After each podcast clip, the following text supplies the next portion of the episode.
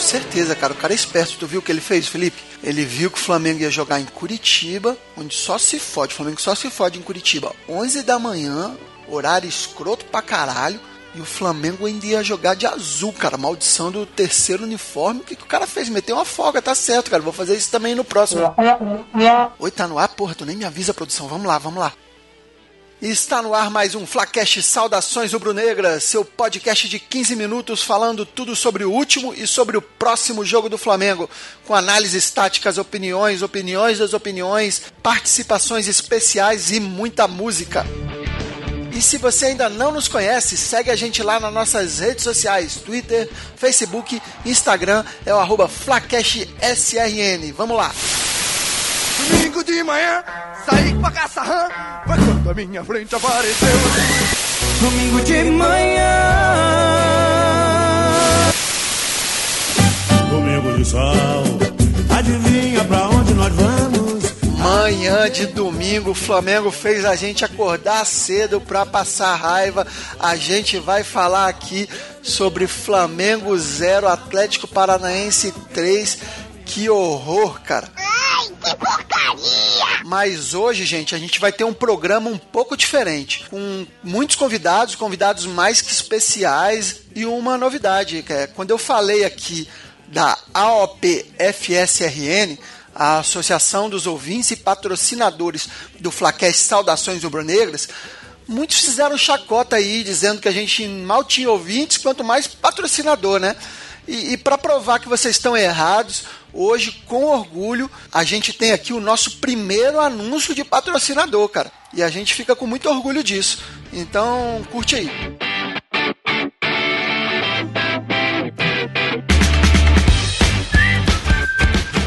Você é jogador de futebol que tem vontade de jogar em um grande clube do Brasil, mas não suporta mais o calendário apertado do nosso país? Não suporta mais também treinos puxados em período duplo? Essa não. Outra vez. Estamos aqui para anunciar em primeira mão a colônia de férias Seteninho do Urubu. Na colônia de férias Seteninho do Urubu você tem a melhor estrutura do Brasil, com academia de última geração, piscina, diversos campos, centro de recuperação, instalações luxuosas e o melhor, em bairro afastado, longe de qualquer acesso da torcida. É super diferente, mas é mesmo, adorei. Mas não para por aí. Salários muito acima da média do mercado para você aproveitar a belíssima cidade do Rio de Janeiro. Vai ter um jogo de futebol daqui a pouco. Mas quer saber o melhor? Pro ano de 2018 a gente tem essa promoção. Atenção, promoção sem cobrança da diretoria e técnico. Isso mesmo, sem cobrança. É que quero evitar a fadiga. Então, gente, não dá pra perder, jogador. Você pode jogar bem, jogar mal, ou até mesmo nem jogar, que vai ter o salário milionário lá garantido. Lembrando sempre, cobrança zero. Veja e ouça esta incrível demonstração. Dos 20 minutos pra frente a gente começou a encaixar um pouco mais o jogo, fizemos a mudança no segundo tempo, tivemos domínio completo do jogo no segundo tempo. Eles, obviamente, tiveram chances no contra-ataque, mas o domínio foi todo nosso. Tanto é que a gente teve 70% de posse de bola, trocamos quase 600 passes, enquanto eles trocaram 200 e pouco. Então você, jogador de futebol que tá cansado, vem pro Flamengo ser poupado, Se vem! não ficar satisfeito, nós garantimos a devolução do seu dinheiro. E hoje, como disse, vamos ter convidados mais que especiais para debater sobre essa derrota do Flamengo pro Atlético Paranaense. E hoje acaba sendo um dia muito especial, porque conseguimos reunir aqui os integrantes de todos os podcasts atualmente em atividade do Flamengo. É, se tem mais algum além desses, entre em contato com a gente, porque eu não achei, cara, mas, mas quero ouvir também.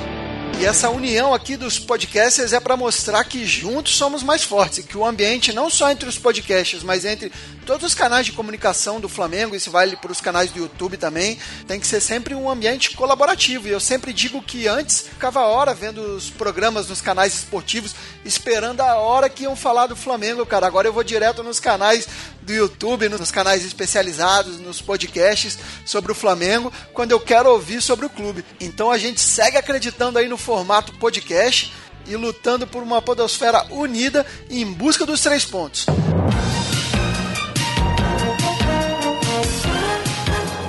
A gente vai iniciar aqui, já que estamos no clima dos debates, um debate sobre o mais novo vexame do Flamengo.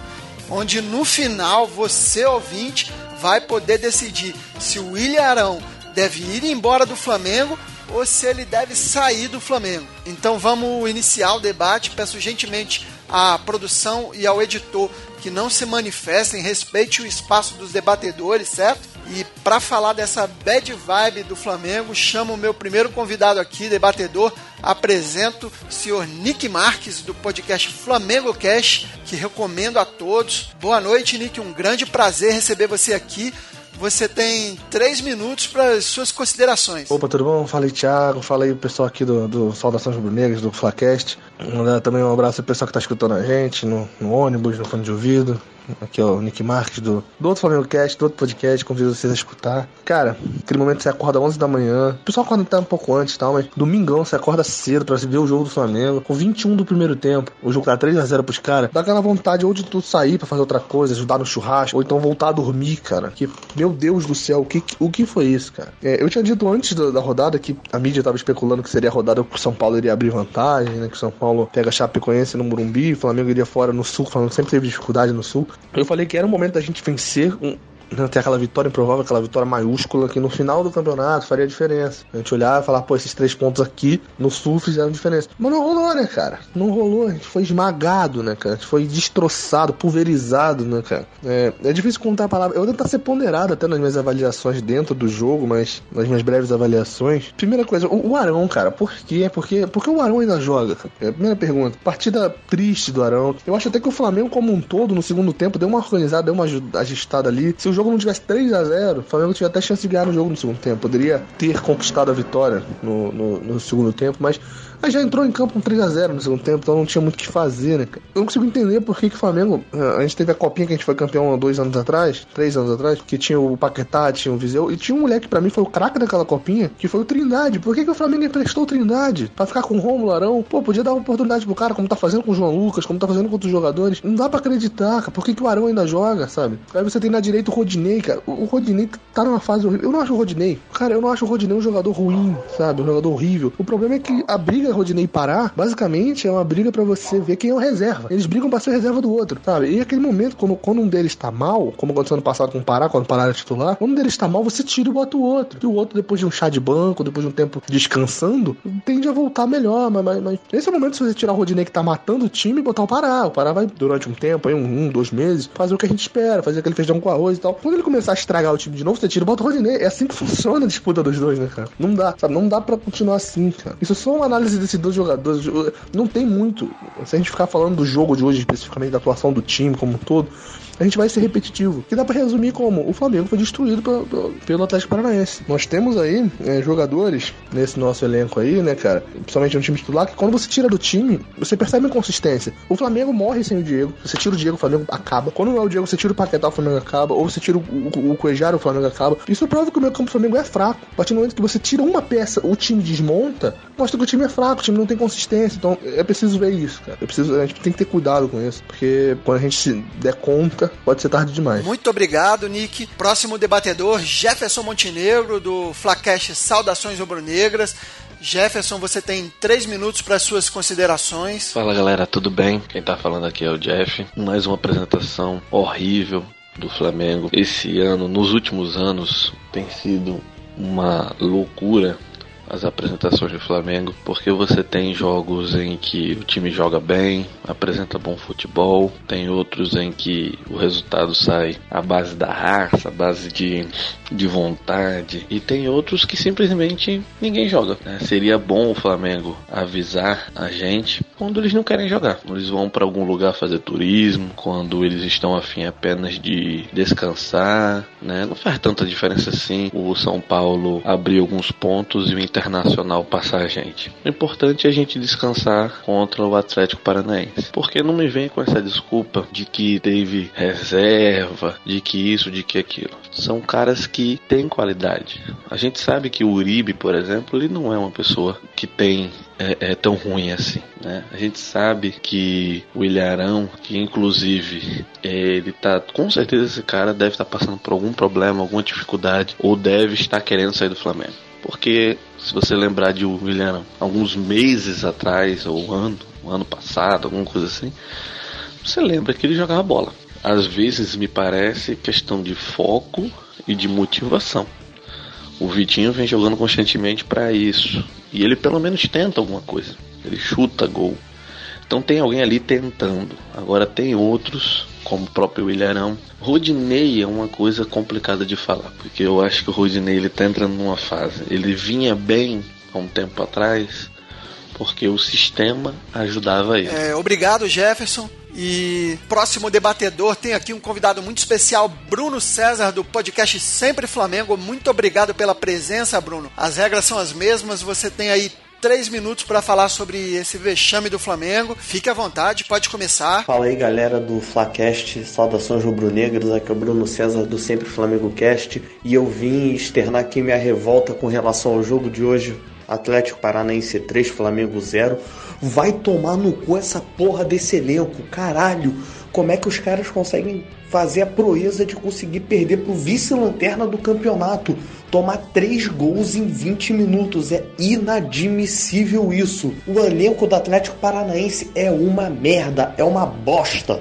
Você olha a escalação deles, só tem jogador merda, tirando o Lúcio Gonzalez, mas que é um cara que já tá no alto dos seus 37 anos, o Rodinei é uma mãe para qualquer time que vai jogar contra a gente. Porra, o cara é uma avenida, o cara me faz uma falta desnecessária, o cara não cobre o Pablo que fez o gol ele não corta o cruzamento no, no, no, no, segundo gol, a zaga falha clamorosamente no terceiro gol. O cara, Zé Ivaldo, o Flamengo toma gol de Zé Ivaldo, o cara consegue fazer um gol de dentro da pequena área. Meu Deus do céu, cara, o Flamengo realmente gosta de fazer essas cagadas no sul. É incrível isso.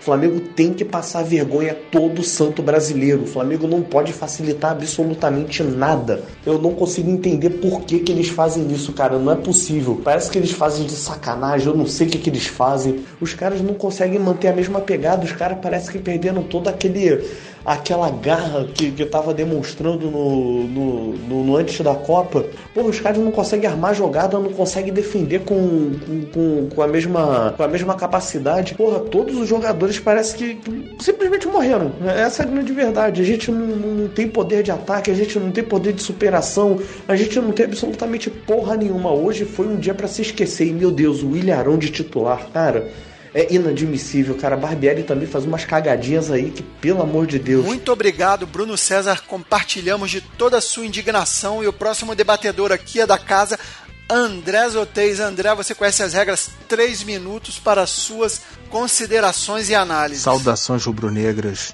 Fala pessoal. Hoje a gente vai ter que conversar sobre essa derrota ridícula, é, sem a gente entender, sabe? Ou entendendo, o Flamengo fez talvez uma das piores partidas do ano. É, eu já estava conversando com o Thiago num pré-jogo entre a gente aqui do grupo do Flacash é, sobre a questão do Arão e de um certo modo ele foi a peça-chave para o que aconteceu hoje. Por que, que eu falo de um certo modo e peça-chave? Porque a gente já estava receoso dele estar tá escalado. A, gente aqui no nosso programa geralmente tem um pé atrás com o Arão, mas a gente resolveu dar um, um voto de confiança Lembrando que ele poderia ser um elemento surpresa, ele poderia fazer triangulação, ter uma boa saída de bola pela direita, transição de defesa com ataque, ser bom na jogada aérea, mas o que a gente viu em campo foi um Arão confuso, errando tudo, não fazendo nada certo e sendo aquele cara que a gente tem nos últimos meses brigado muito, a torcida inclusive também, a torcida como um todo. Eu particularmente falando, eu acho que foi culpa do Barbieri, né?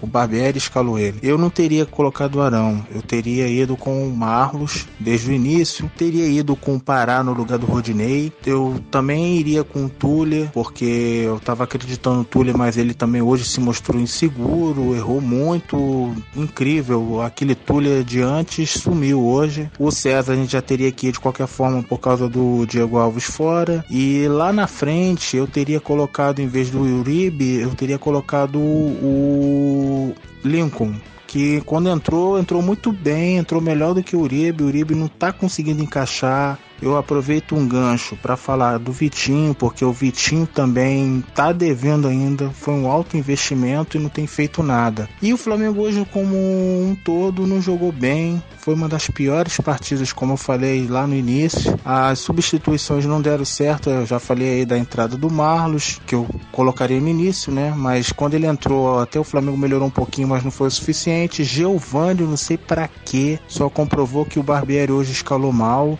O Barbieri para mim foi o culpado hoje, a diretoria é culpada por não trazer um outro zagueiro, não trazer bons laterais. O Rodinei hoje pecou demais. A gente caiu para terceiro com um gol aí do Inter aos 96. A gente agora tá com uma dificuldade aí no brasileiro também, não só na Libertadores. O que que a gente vai fazer? Muitíssimo obrigado, André, e tenho aqui para finalizar, também do podcast Sempre Flamengo, host lá do Sempre Flamengo, nosso grande parceiro Ebert. Fala, Ebert, boa noite. Gostaria de ouvir a sua análise, as suas considerações sobre Flamengo e Atlético Paranaense. Fala, galera do Flacast, saudações rubro-negras. Tudo beleza? Eu sou Ebert do podcast Sempre Flamengo e estou ligando pra dizer que o Vitinho tá mal. Estou ligando pra dizer que o Uribe tá mal. Estou ligando pra dizer que o Rodinei. É. É, o Rodinei já tá há muito tempo mal. Não só o Rodinei, quanto também o Arão e, e o René. O René, aquela coisa, a gente fica contente com o pouco que ele entrega e a gente já, já, já dá graças a Deus. É, a gente merecia mais, cara. Esse time tá, tá muito sem vergonha. Joga um jogo bem e joga outro sem, sem entrega, sem vontade. O jogo de hoje foi uma pouca vergonha. Os gols que a gente tomou, ridículo, sem explicação. Principalmente o, o primeiro, o, o falta de necessária do Rodinei, não cortou a bola. Tá, tá, muito complicado. Quem quer ser campeão não pode dar esses moles que, de, que deu hoje. O nosso elenco que a gente superestimou, como, como de costume, né? Sai uma ou duas peças, já é um Deus nos acuda. E principalmente no centroavante tá complicado, cara, tá complicado. É Dourado, Uribe, Lincoln. Somos três, não dá um brocador. E o que tá acontecendo com a gente nesse pós-Copen? Desde que o, o Vinícius Júnior, que é um menino, que acabou de fazer 18 anos, saiu e esse time não foi mais o mesmo. Bom, vamos lá, vamos torcer para por melhoras. Eu acho que a torcida tem que cobrar, continuar cobrando. E essa diretoria também tem que cobrar. Não pode deixar tudo na mão dos jogadores, não. Mas vamos lá, vamos torcer que ainda dá para virar, ainda dá para terminar o, o, a última rodada em primeiro, que é essa que importa. Agradeço demais ao Herbert e a todos que participaram aqui. Como bônus, além disso, temos também um áudio enviado por um ouvinte. Ele já enviou uma vez um áudio pra gente, mas o nosso podcast, a prioridade é sempre o ouvinte, vai ter sempre espaço. Então vai ter um áudio sobre a opinião dele do Flamengo atual. Ouve aí que aqui a torcida vai ter sempre voz. Em casa, no carro, no trabalho, tá todo mundo ligado. ligado. Esse time da gente não presta, porra! Vocês ficam com esse papinho aí, esse papinho. Tu tá com o mesmo discurso do Diego e do Hever. Vai pra puta que pariu vocês e o Flamengo também. Vai pra casa do caralho, rapaz. Esse maluco não fazem porra nenhuma. Porra nenhuma. A falha foi do Diego aí, ó. Ganhou 800 mil e o filho da puta capou a bola, meu irmão. O cara capou a bola e ele tomou o caralho do gol. O jogo que era pra gente ter sacolado esses filhos da puta, time fraco, time de merda. A gente não ganhou, rapaz. A gente tem que tomar no cu, meu. Libertadores de rola. Libertadores é pra quem tem culhão. Pra time de verdade, que tem alma. Vai tomar no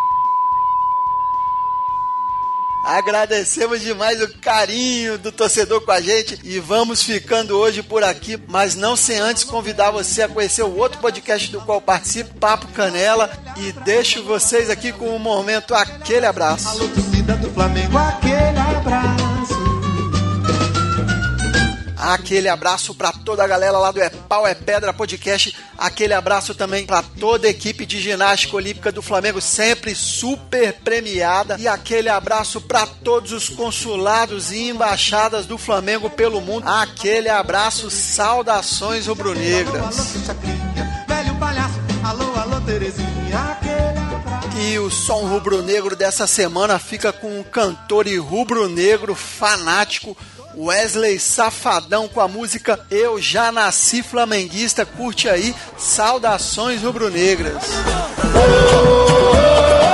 Eu sou Flamengo,